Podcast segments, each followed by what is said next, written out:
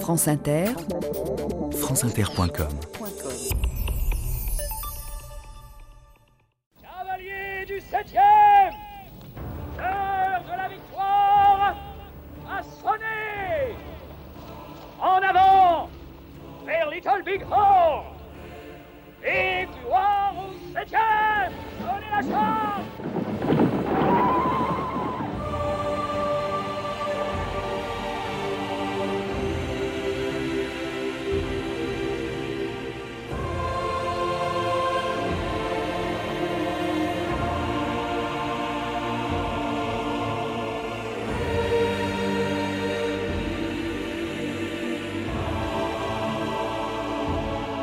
2000 ans d'histoire.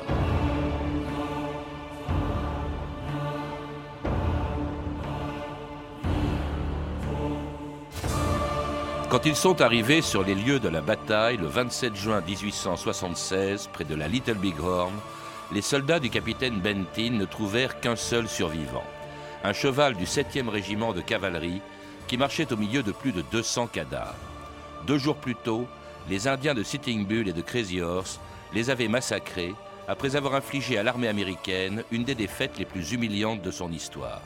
C'était dans le Montana, quelque part au pied des Rocheuses, le 25 juin 1876. Ce matin-là, un héros de la guerre de sécession et des guerres indiennes, le général George Armstrong Custer, était arrivé en vue d'un camp de Sioux et de Cheyennes, installé tout près d'une rivière dont le nom allait entrer dans l'histoire.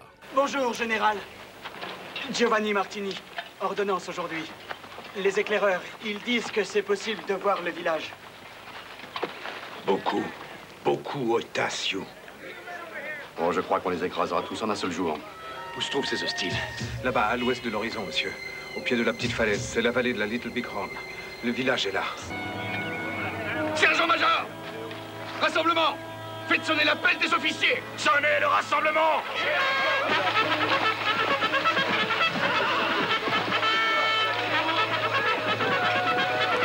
C'était l'extrait d'un des nombreux westerns qui se sont inspirés de la plus célèbre bataille des guerres indiennes, la bataille de la Little Big Horn, à laquelle mon invité d'aujourd'hui a consacré un livre. Il a 24 ans, il est suisse. Euh, David Cornu, bonjour. Bonjour. Et dans votre livre, vous rappelez euh, donc tous les détails de cette bataille qui a fait 263 morts, c'est ce que vous dites, c'est le chiffre que vous donnez, c'est-à-dire beaucoup moins que les grandes batailles euh, comme Verdun ou même d'ailleurs les grandes batailles de la guerre de sécession. 263 morts et pourtant, vous l'écrivez, c'est un mythe fondateur de l'identité américaine. Alors, il faut se remettre dans le contexte. Little Big Horn, c'est le jour même du centenaire de l'indépendance des États-Unis. À cette époque, les États-Unis croit qu'ils ont leur, l'avenir dans leurs mains. Et euh, les Indiens représentent pour les Américains euh, quelque chose de rétrograde. Et les Américains ne peuvent, pas, ne peuvent pas imaginer comment un homme comme Custer, leur héros, puisse tomber dans les mains de quelqu'un qu'on considère comme inférieur. Et il ne faut pas oublier aussi qu'on est 11 ans après la guerre de sécession. Et les Américains se demandent s'ils pourront passer le siècle. Mhm. Donc ils sont extrêmement choqués. On peut comparer ce choc à la- l'assassinat de Kennedy ou même au 11 septembre. Oui. Alors on y reviendra justement. Vous évoquiez que Custer, c'était effectivement un héros national avant même que la bataille commence. Vous rappelez que euh, il était euh, encore assez jeune. Il est né dans l'Ohio en 1839, attiré euh, très tôt par l'armée. Il entre à West Point. Il fait pas une carrière très brillante d'ailleurs. À West Point, il sort 34e sur 34. hein. Ouais, alors le général Custer, le problème, c'est c'est pas qu'il n'est pas brillant, c'est qu'il est extrêmement bouillant. Et la sévérité de West Point ne correspond pas du tout à son attitude, à son caractère. Ce qui fait qu'il est obligé de- d'enfreindre les règles. Mais ce qu'il ne faut pas, obliger, pas oublier, c'est que le général Custer a réussi à obtenir son diplôme dans une académie aussi prestigieuse que West Point, tout en faisant le pitre. Il a failli se faire exclure des dizaines de fois. Donc ça veut dire qu'en fait, c'était un soldat né qui n'arrivait pas à être dans le carcan de West Point. Et en revanche, qui va se distinguer pendant la guerre de sécession. C'est à ce moment-là qu'il devient extrêmement célèbre, David Cornu. Ah oui, alors là, il explose véritablement. Il devient une véritable rockstar dans toute l'Est des États-Unis. Il, de- il gagne pas moins de 23 victoires extrêmement importantes et il passe du rang de capitaine au rang de général de division, commandant 5000 hommes. Le plus jeune général de toute l'histoire de l'armée des, américaine. Oui, à 23 ans, il est général de brigade et à 25 ans, il est général de division. C'est absolument exceptionnel. Ça, ça s'est jamais vu. Ce qu'il y a d'extraordinaire, c'est que, cela dit, ça se faisait souvent, lorsque la guerre de sécession se termine, euh, il euh, reste dans l'armée, mais avec un grade inférieur. Oui, ça c'est normal parce que les rangs de l'armée américaine doivent être dégrossis. Or, le général Custer, c'est quelqu'un qui a été euh, euh, monté en grade pendant la guerre de sécession. Et là, il faut euh, ramener les, effectifs à la baisse. Donc, on dit au général Custer, on reconnaît ce que vous avez fait pendant la guerre de sécession. On va vous donner un grade beaucoup plus grand que ce que vous pourriez avoir à votre âge. À 25 ans, on le fait lieutenant-colonel. Mais on est obligé de vous, de vous rétrograder. Mm. C'est obligatoire. Et donc il reprend du service dans l'armée, non plus cette fois-ci contre les sudistes, parce qu'il se battait dans les rangs des nordistes, mais cette fois-ci contre les Indiens. I am George Armstrong Custer, an officer in the United States Army. I'm a soldier. I know you got human rights, treaty rights, moral rights, Je sais que vous avez des droits humains, but I am not a des droits par les traités, des droits moraux. Mais je ne suis pas un politicien, ni un moraliste, ni un prédicateur. Je suis un soldat. Les seuls droits qui m'intéressent sont ceux de mes soldats. Le seul devoir qui m'intéresse est celui de ma charge. Qu'on ait l'air de vous chasser de vos terres n'est plus de ma responsabilité. C'est l'histoire. Vous êtes un peuple militairement vaincu. Vous payez les conséquences de votre refus du progrès. Vous comprenez?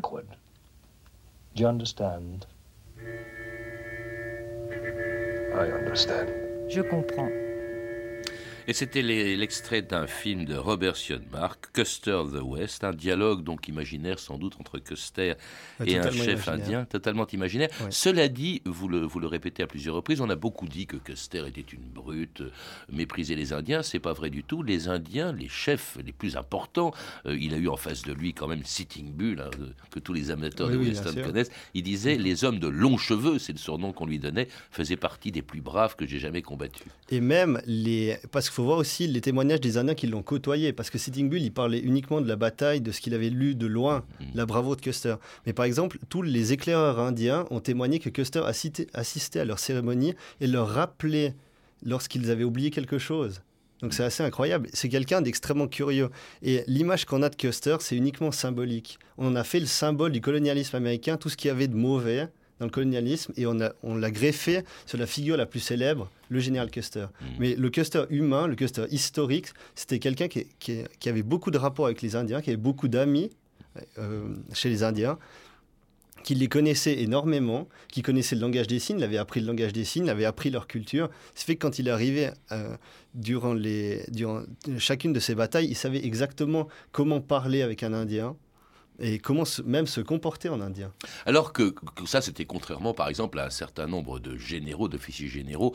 Je pense au général Sheridan, qui était le commandant en chef des forces armées américaines dans les Grandes Plaines, celui qui a livré, euh, Oui, qui était le supérieur, qui, et qui disait un bon Indien est un Indien mort. C'était pas du tout le, le cas de Custer. Cela dit, quand même, c'est un homme qui, dans la guerre à laquelle il a participé contre les Indiens, était très brutal. Vous évoquez par exemple une bataille en 1868, la bataille de Washita, et il y a eu un massacre de camp de Cheyenne sous les ordres de Custer. Le, euh, la, la Washita, ce qu'il faut voir, c'est que les, les Cheyennes avaient attaqué des pionniers dans le Kansas et les ordres du général Custer, c'était de, littéralement de raser le village, c'est-à-dire de brûler tous les tipis et de ramener des prisonniers. Je dirais pas massacre, je dirais plutôt bataille, mais ce qu'il faut voir, c'est que avec nos yeux d'aujourd'hui, une bataille des guerres indiennes est nécessairement brutale parce que les ordres sont définitifs. Les ordres, c'est euh, brûler tous les tipis, brûler toutes les réserves et ramener les prisonniers. C'est extrêmement brutal. C'est, on appelle ça un raid. C'est ce que faisaient les Indiens sur les pionniers et c'est ce que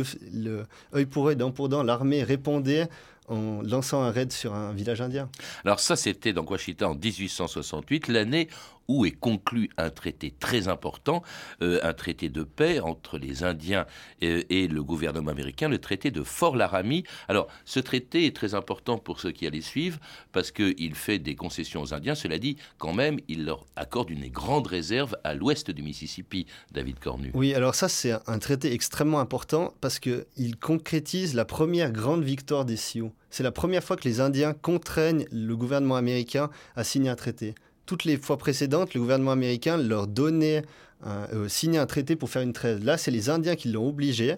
Ils ont dit, euh, aux guerriers de Red Cloud, ils ont dit vous arrêtez le, combat et on vous donne une immense réserve dans le Dakota du Sud et dans le Dakota du Nord. Une immense réserve où vous- dont vous ne devrez jamais sortir et nous, on vous fournira des marchandises. Mhm. Ça, c'est en théorie. Alors là, il y a également un endroit très important pour eux, pour les Indiens, qui est considéré comme un lieu sacré. Ce sont ce qu'on appelle les Black Hills, hein, des collines, tout un, ensemble de petites montagnes. Euh, Les Black Hills qui sont sacrés et qui sont préservés. En principe, personne, enfin, c'est le gouvernement américain qui le garde sous son autorité. Aucun pionnier ne doit s'y installer. Alors là, il faut voir la vision des Américains. Le fait d'envoyer des, des troupes dans les Black Hills ou le fait de menacer les Black Hills, c'est extrêmement important. Parce que le gouvernement américain savait très bien qu'il rentrerait en guerre contre les Sioux en faisant cela. Il savait très bien que de- d'avoir en ligne de mire les Black Hills permettrait aux, euh, euh, outragerait les Indiens. Parce que les Black Hills, c'est où les ancêtres sont enterrés. C'était- C'est les terres les plus sacrées des plaines. Hmm. Et les, les Indiens sont évidemment extrêmement choqués si, par hasard, euh, une, euh, les civils ou des soldats entrent dans ces terres. Alors justement, c'est ce qui ne se passe pas jusqu'au moment où on découvre de l'or dans les Black Hills. Alors évidemment, tout de suite, on voit débarquer des tas de prospecteurs, ce qui scandalise les Indiens et ce qui va Ah oui, provoquer entre les prospecteurs et les Indiens des affrontements terribles. Des affrontements. Parce que le, ce qu'il faut voir, c'est que l'armée envoie Custer dans les Black Hills, ouvre les Black Hills aux prospecteurs, tout en sachant que ça va mener à la guerre. Et il faut, faut se mettre dans le, le contexte. Les États-Unis, à cette époque-là, ils ont une immense crise économique. Ce qui fait que la, la Maison-Blanche voit dans les Black Hills une sorte d'Eldorado. Elle offre un Eldorado à ses citoyens pour leur faire oublier cette crise économique. Et évidemment, ça provoque des heurts avec les Indiens. C'est le pire outrage qu'ils pouvaient faire. Et ils le bien- savent très bien. Si bien qu'en 1875, d'ailleurs, ce que va refuser euh, Sitting Bull, ben, le président des États-Unis, qui est le général Grant, eh bien, cherche à renégocier justement le traité de Fort Laramie. Ils ne céderont jamais le territoire des Black Hills. Dans ce cas, lançons-leur un ultimatum. Tout Indien devra se présenter au bureau d'enregistrement d'ici le 31 janvier. Si cette requête n'est pas observée, si les Indiens refusent de se présenter, la Commission des Affaires indiennes remettra le problème des hostiles entre les mains du ministère de la Guerre, lequel engagera une campagne visant à contenir les hostiles ainsi qu'à les renvoyer dans les réserves et de par ce fait sous la juridiction des États-Unis d'Amérique. Les opérations militaires pourraient être entamées n'importe quand. D'après le ministère de la Guerre, une telle action finira par devenir nécessaire. Nous tuons les Indiens depuis une centaine d'années. Il faut en finir une bonne fois. Je veux Custer pour mener l'expédition. Nous avons besoin d'une machine à tuer.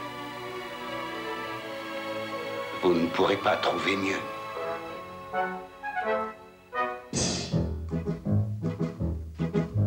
If you want to be a soldier, join the 7th Cavalry. Learn to fight with General Custer. Learn to fight for Kentucky.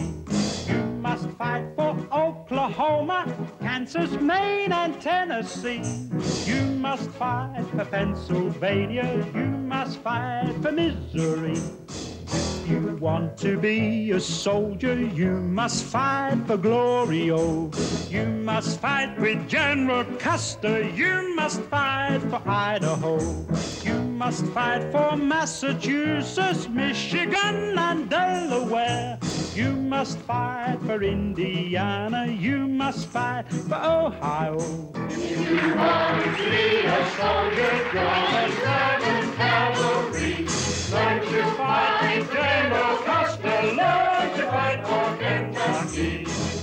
You must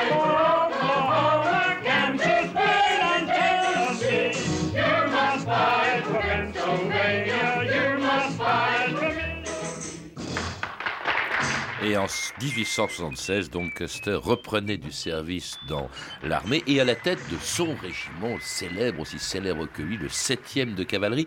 Il a fait des pieds et des mains pour reprendre encore du service, Ah. pour se battre à nouveau, parce qu'il était très mal vu du président des États-Unis. Ah oui, alors là, il s'est mis dans un, il s'est mis dans un sacré pétrin, le général Custer, parce que il a, avant la, avant la campagne de 1876, il a dit au président Grant et à toute l'administration qu'il n'était pas d'accord avec les réserves indiennes et avec le traitement de l'armée.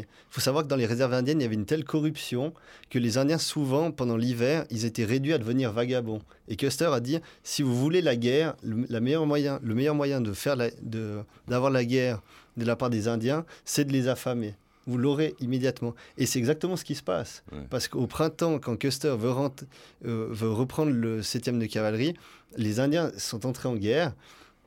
Et le, et le président Grant euh, est tellement ivre de rage de, parce que Custer, l'avait prévenu. Oui, puis Custer accuse hmm. les, les, membres, euh, précisément par le nom, il accuse le propre frère du président Grant de corruption. Et le président Grant est tellement fâché qu'il dit euh, Custer ne reprendra pas les rênes du système de cavalerie. Et finalement, lui, vu que c'est le meilleur combattant d'Indien, finalement l'armée le prend parce qu'elle a besoin de lui. Oui, c'est le général Sheridan hein, qui, qui, insiste. Alors, Sheridan, d'abord, il s'agit d'essayer d'empêcher, mais ils vont pas y arriver, d'empêcher les prospecteurs de s'installer dans les Black Hills.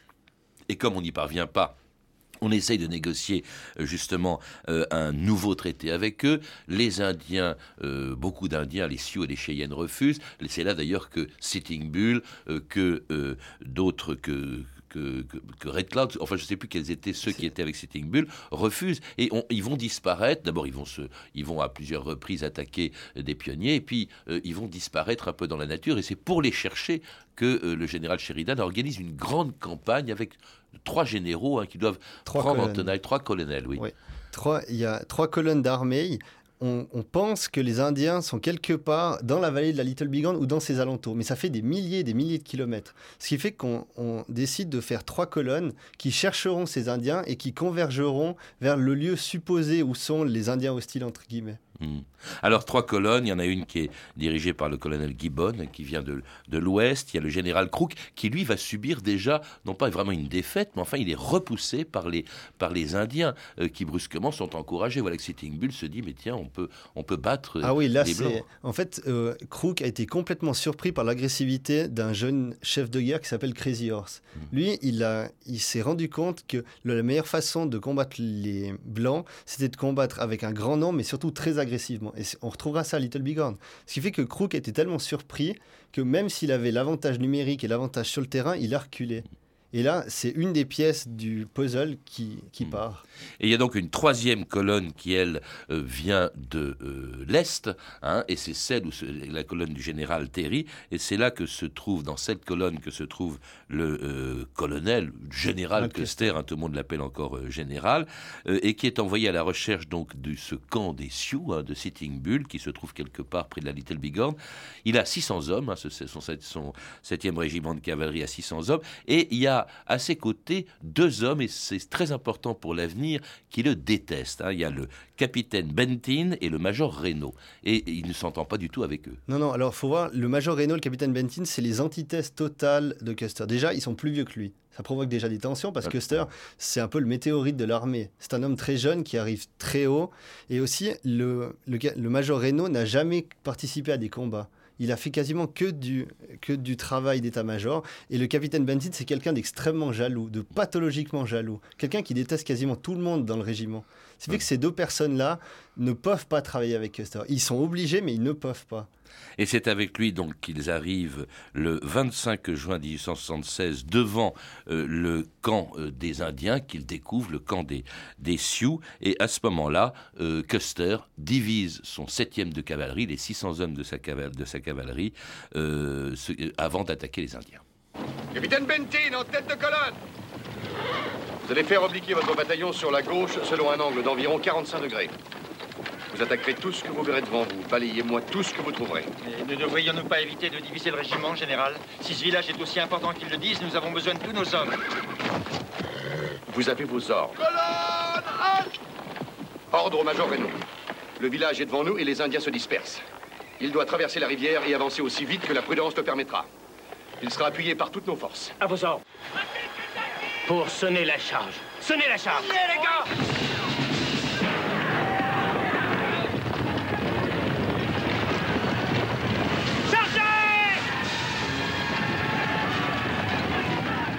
Et c'était le dimanche 25 juin 1876, le début de la bataille de la Little Bighorn, puisque c'est une Il y a rivière. 132 ans, jour pour jour. Oui, oui. Et puis, presque heure pour heure. Et là, à ce moment-là, laissant, on l'a entendu sur sa droite, le major Reynaud, sur sa gauche, euh, le capitaine Bentin, euh, eh bien, il attaque par le centre, il attaque les Indiens, et à partir de ce moment-là, on ne sait plus ce qui s'est passé, tout simplement parce que le, le groupe de Custer, avec 200 hommes environ, eh bien, il n'y aura aucun survivant. C'est ce qu'on appelle le mystère de Little Bighorn, c'est-à-dire que toute l'affaire de Little Bighorn qui passionne les Américains de façon extrêmement importante, c'est savoir qu'est-ce que Custer voulait faire, parce qu'on n'a pas retrouvé de plan écrit. C'était seulement des ordres oraux et des petits ordres euh, écrits. Donc on ne sait pas ce qu'il voulait faire précisément, et on ne sait même pas comment les Indiens précisément ils ont réagi, parce qu'on n'a jamais réellement combiné leurs témoignages à eux. On a Ouais. toujours considéré que les, les témoignages indiens étaient inutiles, voire confus. Or, c'est faux. Alors ce qu'on sait, c'est qu'il a demandé à un moment donné du secours euh, au major Reynaud, ou en tout cas au capitaine Bentin. Ils ne sont pas venus. Il s'est retrouvé seul avec ses 200 hommes au milieu d'un nombre d'Indiens qui est également euh, indéterminé. Euh, on ne sait pas très bien ce qui s'est passé. Reynaud lui-même se battait avec les Indiens. Bentin est venu à son secours, mais aucun des deux n'est venu au secours de Custer à ce moment-là. Ça, c'est la clé de Little Bighorn. C'est de savoir pourquoi deux colonnes sur trois, donc on avait trois colonnes, pourquoi deux colonnes n'ont pas rejoint. Parce que le plan de Custer, c'était d'encercler les Indiens. C'était une sorte d'immense crochet de tous les côtés pour surprendre les Indiens, les diviser et les défaire euh, individuellement. Et le Major Reno et le capitaine Bentin n'ont pas du tout tenu leur front. Et toute, toute l'affaire de Little Bighorn, c'est de savoir pourquoi et quelles preuves on a à propos de cette... euh, Est-ce qu'il y a des justifications? Voilà, et ça, qui, c'est a- l'affaire qui a en tout cas abouti à un massacre que découvre le général Terry, qui arrive le- sur les lieux le euh, 27 euh, juin, et euh, qui retrouve là le capitaine Bentin, et, et surtout le cadavre de Custer et des, de ces hommes, des 215 hommes qui étaient avec lui. Regardez là-bas, sur la colline. Des cadavres de chevaux, monsieur. Les cavaliers approchent, monsieur C'est des nôtres. C'est pas le capitaine Benton, là je crois bien, oui. Qu'est-ce qui s'est passé? Ce que je peux vous dire, mon général, c'est qu'on est content de vous voir. Savez-vous où est Custer? Nous, nous sommes sans nouvelles de lui depuis, depuis dimanche après-midi, quand il nous a détachés pour continuer avec cinq compagnies. Que s'est-il passé, capitaine Bentin Des erreurs ont été commises. le général George Armstrong Custer, ainsi que environ 265 membres de son régiment, furent tués au combat face aux tribus indiennes hostiles près de la rivière Little Bighorn. Et c'était la fin d'une bataille dont l'annonce a bouleversé les États-Unis. Vous dites que c'était l'équivalent pratiquement du 11 Ah, septembre. c'était un scandale Hein monumental. Ouais. Et le, ce qui a vraiment nourri le scandale aussi, c'est que justement, la, le comportement de Bentin et Reno était tellement choquant, était tellement incompréhensible, que l'armée a essayé d'étouffer a essayé d'étouffer cette affaire et elle a refusé, complètement refusé de faire une enquête. Ouais. Elle a mis sous clé des archives. Jusqu'en 1951. Oui, jusqu'en 1951. C'est assez Et incroyable. vous-même, alors vous avez fait une enquête là-dessus euh, pour euh, démystifier tout ce qu'on a pu dire. On a dit que Custer, après l'avoir traité de héros, était un incompétent, euh, qu'il était tombé dans une embuscade. On a, on a dit de vous exagérer le nombre des Indiens pour justifier sa défaite. On a dit qu'ils étaient 6000, vous dites qu'il y en avait beaucoup moins. Euh, c'est assez étonnant. Au fond, euh, c'est- effectivement devenu un mythe, mais dont vous démontez un peu tous les mécanismes. Ah oui, c'est euh, un, mythe, c'est un mythe au pied d'argile, vraiment, parce que quand on, se quand on élimine l'écran de fumée, quand on élimine le scénario cousu de... de le, fil le- blanc, oui. de fil blanc, on se rend compte que tout ce que l'on disait sur le général Custer, comme quoi ces, ces éclaireurs indiens avaient, lui avaient dit n'attaquez surtout pas, c'est l'inverse, ils lui ont dit attaquez véritablement. Les, euh, on, on a dit qu'il il n'attendait pas de soutien, c'est pas vrai, il en attendait, il a envoyé des ordres. C'était un peu comme Grouchy euh, qui n'est pas venu. Exactement, seulement de- que là, c'était. Mais là, au fond, volontaire. Oui, vous dites que ce que l'armée cherche à dissimuler, c'est la trahison de deux de ses officiers, euh, Ouais. qui étaient Reynaud et Bentin, parce qu'ils ne sont pas venus aider Exactement, Custer parce qu'ils ne l'aimaient pas. En fait. C'est un, un immense scandale et l'armée s'est retrouvée face au pire crime qu'on puisse faire dans le monde militaire. Ouais. Et il, il, il a s'agi après, il s'est la conséquence de ce, de ce scandale, c'est qu'après, il a fallu mentir et mentir. Il a fallu multiplier le nombre des Indiens, trafiquer les cartes, cacher les archives, euh, faire taire les témoins.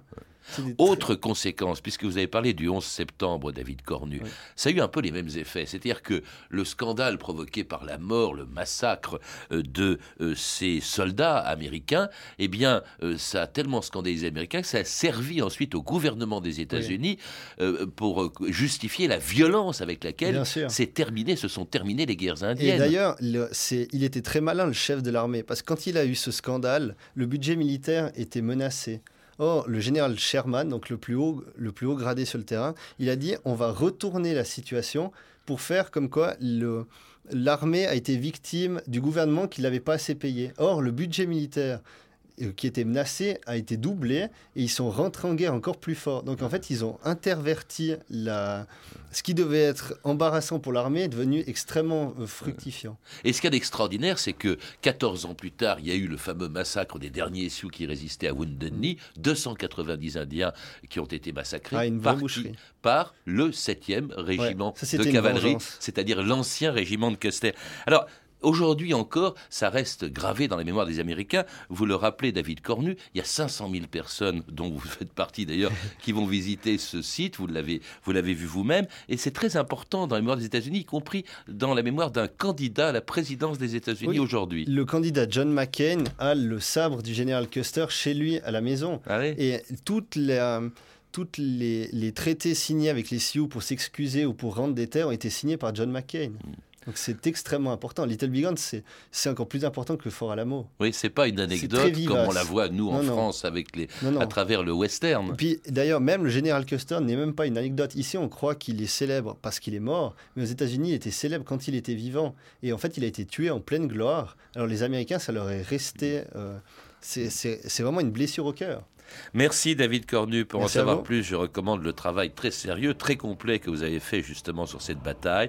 Little Big Horn, autopsie d'une bataille légendaire qui a été publiée chez Anovi dans une nouvelle édition revue et augmentée.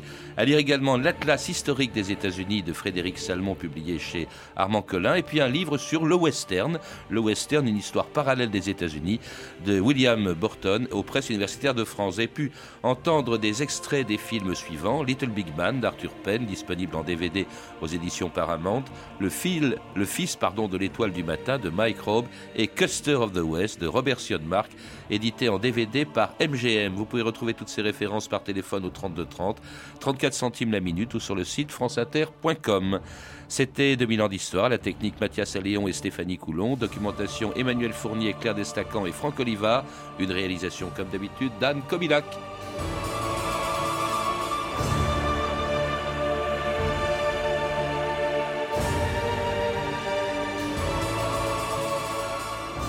Demain, dans 2000 ans d'histoire, nous resterons sur le continent américain, mais avec les fondateurs d'un pays qui célèbre cette année le 400e anniversaire de sa naissance, le Québec.